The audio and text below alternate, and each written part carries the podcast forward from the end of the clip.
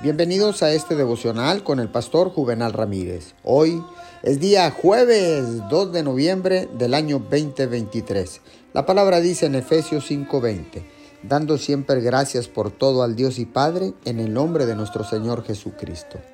Desarrollate fuerte a la luz de su presencia. Tus debilidades no le disgustan a Dios. Por el contrario, atraen su poder el que está siempre dispuesto para un corazón receptivo. No te censures por tu constante necesidad de ayuda. En lugar de eso, ve a Dios con tus necesidades. Deja que la luz de su amor te inunde. Un corazón dispuesto no se lamenta ni se revela cuando el camino se pone difícil. Hace acopio de valor para agradecerle aún durante tiempos difíciles. Rendirte a su voluntad es el más elevado acto de confianza.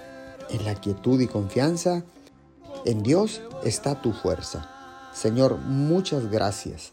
Muchas gracias por tu abundante misericordia. Gracias, Señor, porque podemos confiar en ti con la seguridad de que tú, Señor, nos fortalecerás en el día difícil. Te damos gracias todo esto en el nombre de Jesús. Amén y amén.